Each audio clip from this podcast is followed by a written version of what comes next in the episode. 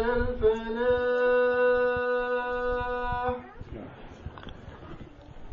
حي على الفلاح.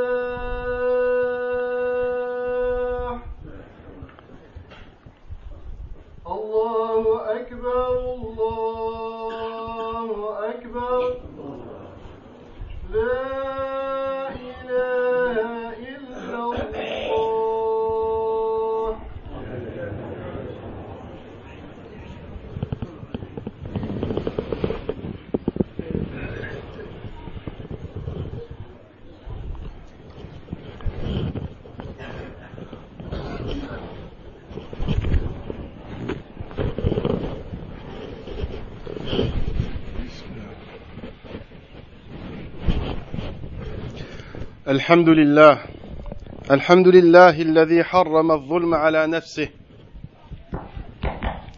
الحمد لله الذي حرم الظلم على نفسه وجعله محرما بين العباد وتوعد الظالمين باللعنة وأليم العقاب في الدنيا ويوم يقوم الأشهاد. أحمده يمهل الظالمين.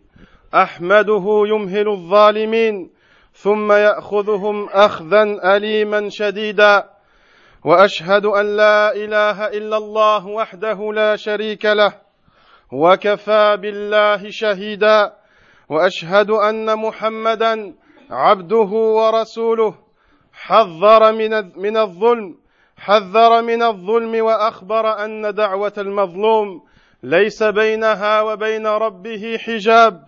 صلى الله عليه وعلى آله وأصحابه ومن تمسك بدينه إلى يوم الدين.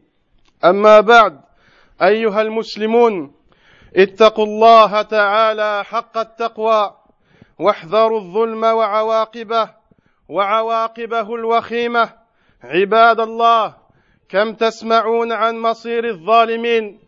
كم تسمعون عن مصير الظالمين وتشاهدون بأعينكم ما حل بهم من العقوبات العاجلة من العقوبات العاجلة التي أهلكتهم ودمرت ديارهم ودمرت ديارهم ومحت آثارهم فصاروا اثرا بعد عين وليكن لكم بهم عبرة وليكن وليكن لكم بهم عبرة فان السعيد فان السعيد من من وعظ بغيره فإن السعيد من وعظ بغيره Chers frères et sœurs, louange à Allah subhanahu wa ta'ala qui s'est interdit l'injustice et qui l'a rendue interdite entre les gens.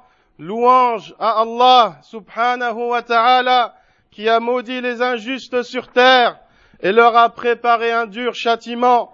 Nous louons celui qui laisse agir les injustes, les despotes, en toute impunité, puis les saisit avec rigueur et les punit avec douleur, et ne pense point qu'Allah soit inattentif à ceux qui commettent les injustices.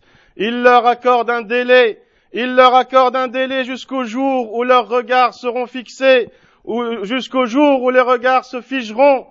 Nous louons Allah subhanahu wa ta'ala aussi qui a envoyé un messager qui mit en garde contre l'injustice et proclama que l'invocation de l'opprimé est belle et bien exaucée.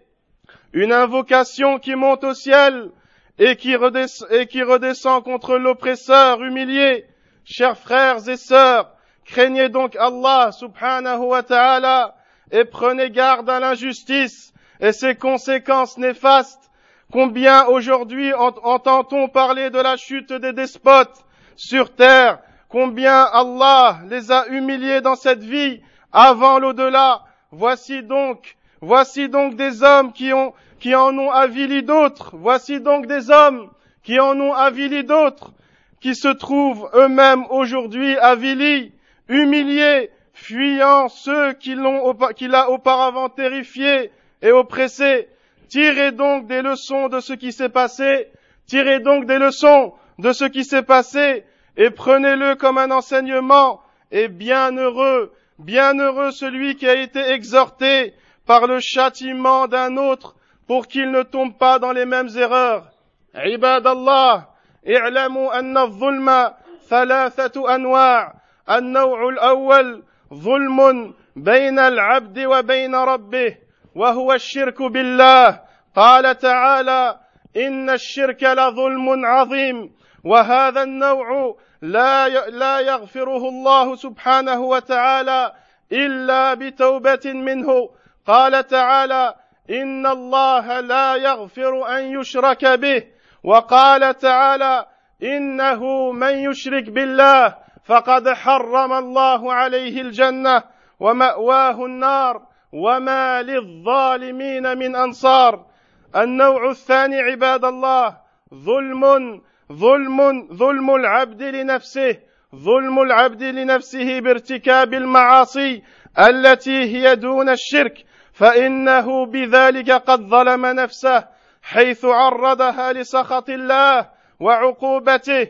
والله تعالى يقول وتلك حدود الله وتلك حدود الله ومن يتعد حدود الله فقد ظلم نفسه فقد ظلم نفسه.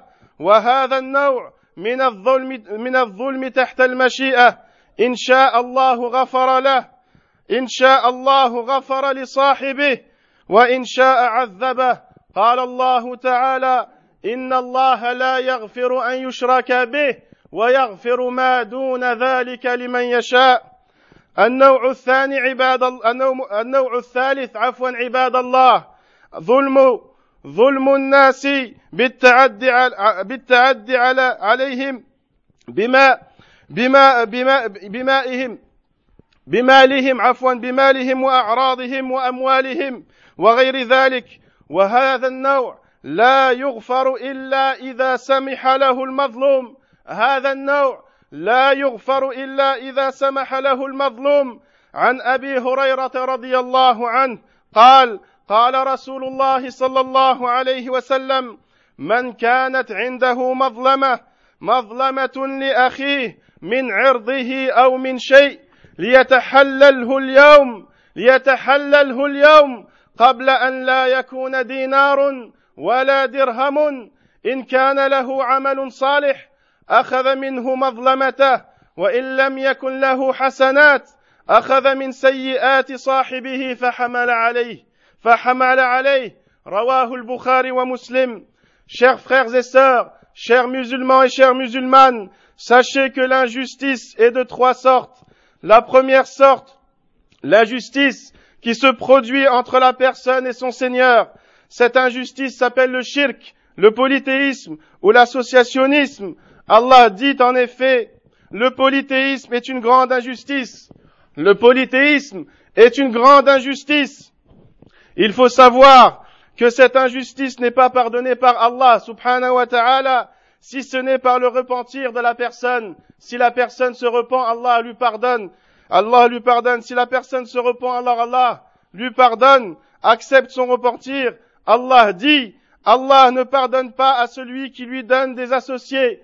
Allah ne pardonne pas à celui qui lui donne des associés. Et Allah dit aussi, celui qui donne des associés à Allah, Allah lui interdit le paradis et son refuge sera l'enfer et pas de secoureur pour les injustes et pas de secoureur pour les injustes.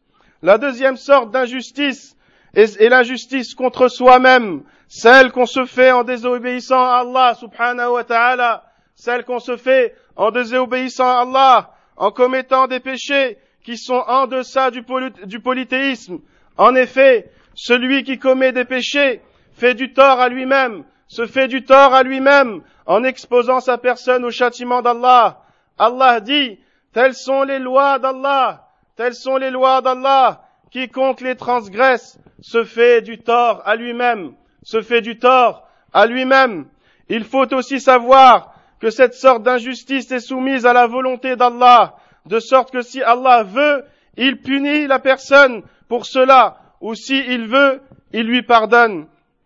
Allah dit, Allah ne pardonne pas qu'on lui donne quelque associé. À part cela, à part cela, il pardonne à qui il veut. Il pardonne à qui il veut. La troisième sorte d'injustice, ibad Allah, est l'injustice que commet une personne contre une autre en s'emparant de son âme, en la déshonorant, en s'accaparant ses biens, en la torturant, en la bâillonnant ou toute autre injustice. Et cette sorte d'injustice n'est pardonnée que si l'opprimé, l'opprimé pardonne à l'oppresseur, que si l'opprimé pardonne à l'oppresseur. D'après Abu Huraira, radiyallahu an, le prophète sallallahu alayhi wa a dit, celui qui a été injuste envers son frère, en touchant à son honneur ou toute autre injustice, qu'il se décharge, qu'il se décharge de cette injustice dès aujourd'hui, qu'il se décharge de cette injustice dès aujourd'hui, avant le jour où il n'y aura plus de dinars ou de dirhams pour se racheter. Si l'oppresseur détient de bonnes actions, on en enlèvera l'équivalent de son injustice. Et si cet oppresseur ne détient aucune, aucune bonne action, on prendra les mauvaises actions de l'oppressé et l'on lui fera porter la charge. Rapporté par le Bukhari wa Muslim.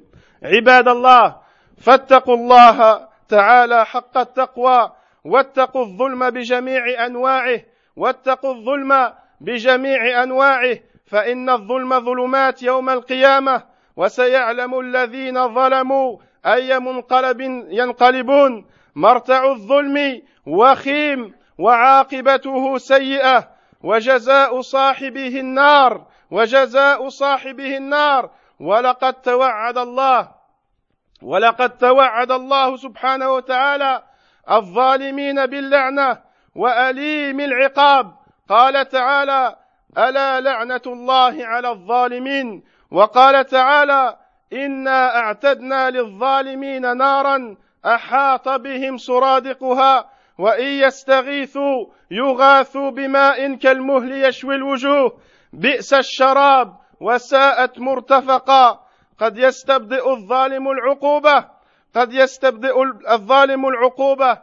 فيتمادى في ظلمه. ولكن ولكن لا يتذكر أن الله يملي أن الله يملي للظالم حتى إذا أخذه لم يفلت. craignez Allah عباد الله. Et craignez l'injustice n'importe quelle injustice car l'injustice n'est que ténèbres le jour de la résurrection. Et certes les injustes sauront bientôt où sera leur situation. La destination des injustes n'est qu'avilissement et sa récompense sera l'enfer. Allah dit, la malédiction n'est-elle pas destinée aux injustes?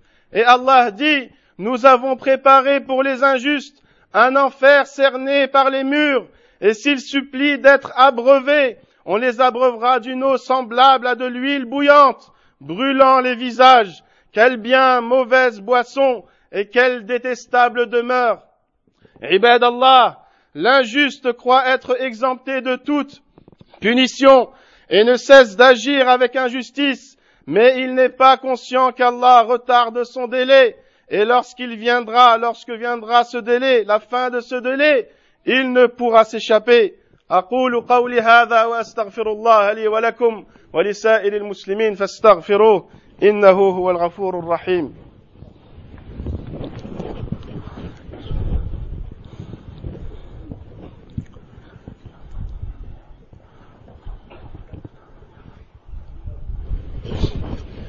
الحمد لله وحده والصلاة والسلام على من لا نبي بعده.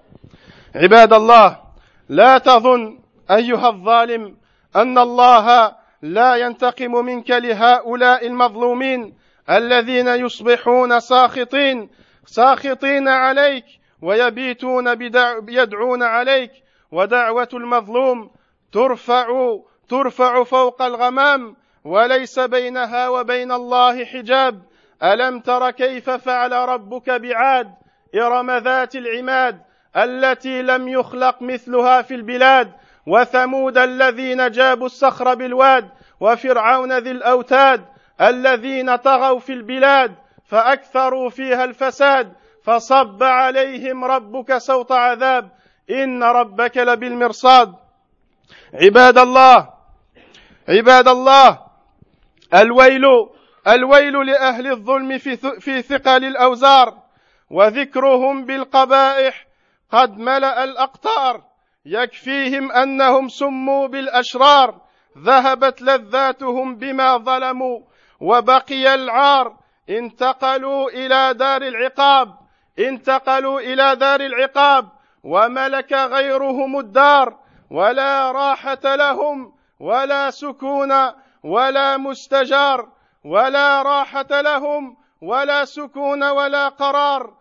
سالت دموعهم على ما ج... على ما جري منهم من الظلم. كالأنهار شيدوا بنيان الأمل فإذا به قد انهار. أما علموا أن الله أما علموا أن الله ناصر المظلوم ممن جار. فإذا قاموا في القيامة زاد البلاء على المقدار. ولا تحسبن الله غافلا عما يعمل الظالمون. إنما يؤخرهم ليوم تشخص فيه الأبصار. مهطعين مقنعي رؤوسهم لا يرتد إليهم طرفهم وأفئدتهم هواء. وأنذر الناس يوم يأتيهم العذاب. فيقول الذين ظلموا ربنا أخرنا إلى أجل قريب. نجب دعوتك ونتبع الرسل. أولم تكونوا أقسمتم من قبل؟ ما لكم من زوال؟ وسكنتم في مساكن الذين ظلموا أنفسهم. وتبين لكم كيف كيف وتبين لكم كيف فعلنا بهم. وضربنا لكم الأمثال وضربنا لكم الأمثال. وقد مكروا مكرهم. وعند الله مكرهم وإن كان مكرهم لتزول منه الجبال فلا تحسبن الله مخلف وعده رسله. إن الله عزيز ذو انتقام. يوم تبدل الأرض غير الأرض والسماوات وبرزوا لله الواحد القهار. وترى المجرمين يومئذ مقرنين في الأصفاد. سرابيلهم من قطران وتغشى وجوههم النار ليجزي الله كل نفس ما كسبت ليجزي الله كل نفس ما كسبت. إن الله سريع الحساب. هذا بلاغ للناس هذا بلاغ للناس. ولينذروا به وليعلموا انما هو إله واحد وليتذكر أولو الألباب. Chers frères et sœurs chère communauté musulmane que l'injuste sache que son injustice ne sera pas impunie. Allah, certes, répond à l'opprimé lorsqu'il invoque nuit et jour. Le poète dit, ne sois pas injuste alors que tu en as les capacités. Le dénouement de l'injustice n'est que souci et regret. Tes yeux s'endorment, mais l'opprimé reste éveillé, invoquant contre toi, et l'œil de Dieu ne s'endort jamais. Écoutez ce qu'Allah dit à propos du dénouement des injustes qui ont oppressé leur peuple. N'as-tu pas vu comment ton Seigneur a agi avec le peuple de Had, la tribu de Hiram, la cité aux colonnes, à la grandeur, à la grandeur de laquelle rien n'était comparable, et le peuple de Thamoud, qui taillait les habitations dans le rocher de la vallée, ainsi que Pharaon l'homme aux épieux, tous étaient des gens qui transgressaient dans leur pays. Tous étaient des gens qui transgressaient dans leur pays. Et ils y commirent beaucoup de corruption. Ton Seigneur déversa alors sur eux un dur châtiment, car ton Seigneur surveille, car ton Seigneur surveille tout de très près. Ibad Allah, malheur aux injustes, oppresseurs, corrupteurs, invétérés, leurs crimes se sont répandus dans toutes les contrées. Leur demeure est l'enfer, sans secoureur ni sérénité. Ils pleureront sans nul doute pour leurs nombreux péchés. Ils pensaient être épargnés, mais leur, règne fut, dévasté. Ne, ne savaient-ils pas, ne savaient-ils pas qu'Allah subhanahu wa ta'ala vient au secours de l'opprimé? Allah dit, et ne pense pas qu'Allah est inattentif à, ce que font les injustes. Il leur accorde seulement un délai jusqu'au jour où les regards se figeront, ils courront, levant la tête, les yeux hagards, et le cœur vide et avertis les gens du jour où le châtiment les atteindra, ou le jour où, le châtiment les atteindra, et ceux qui auront été injustes diront, Ô Seigneur, accorde-nous un court délai, nous, répondrons à ton appel et suivrons les messagers. On leur répondra, n'avez-vous pas juré auparavant que vous ne deviez jamais disparaître et vous avez habité les demeures de ceux qui s'étaient lésés eux-mêmes?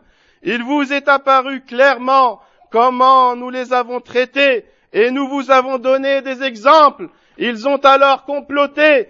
Or, leur complot est inscrit auprès d'Allah, bien que leur complot aurait pu faire disparaître les montagnes. Ne pense pas qu'Allah manque à sa promesse envers ses messagers. Certes, Allah est puissant et justicier. Le jour où la terre changera d'aspect ainsi que les cieux, et où les hommes comparaîtront devant Allah, l'unique, le dominateur suprême.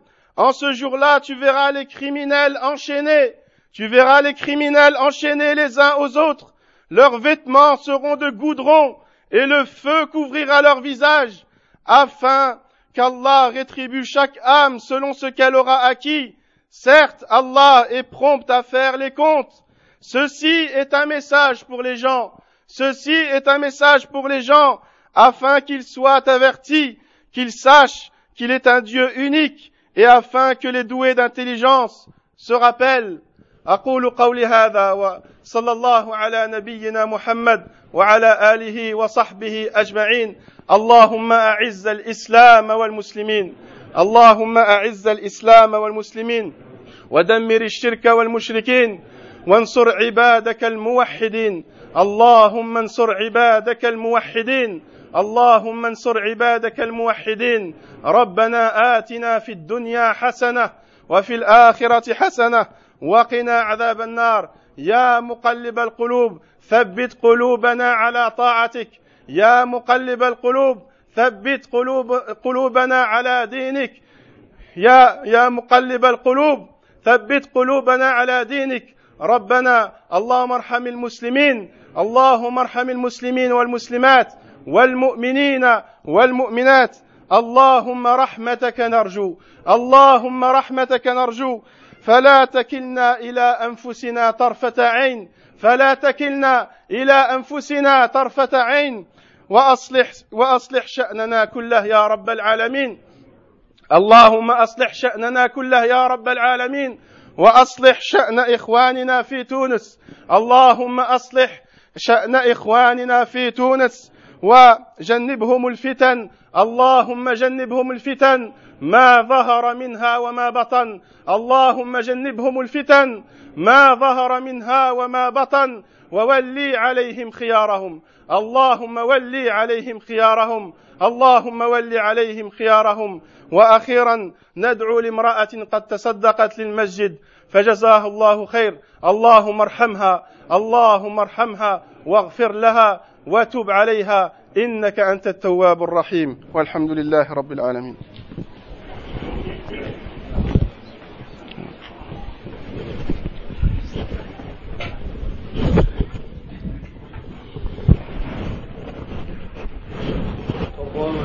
الله أكبر. أشهد